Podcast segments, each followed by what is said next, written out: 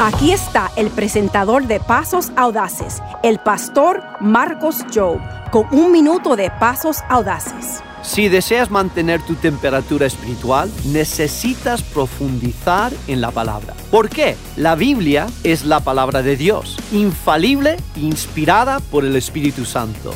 Fue escrito por muchos autores durante un largo periodo de tiempo, pero cada palabra inspirada por Dios a través de su Espíritu Santo. Dios ha preservado la palabra para nuestros días y época, y cada porción de la escritura es palabra de Dios. Hay algo poderoso que sucede cuando la lees, cuando memorizas, cuando meditas en la palabra. Tiene el poder para transformar tu vida entera. Es la palabra viviente. Aprende a sobreponerte ante las dificultades y pruebas en pasosaudaces.org.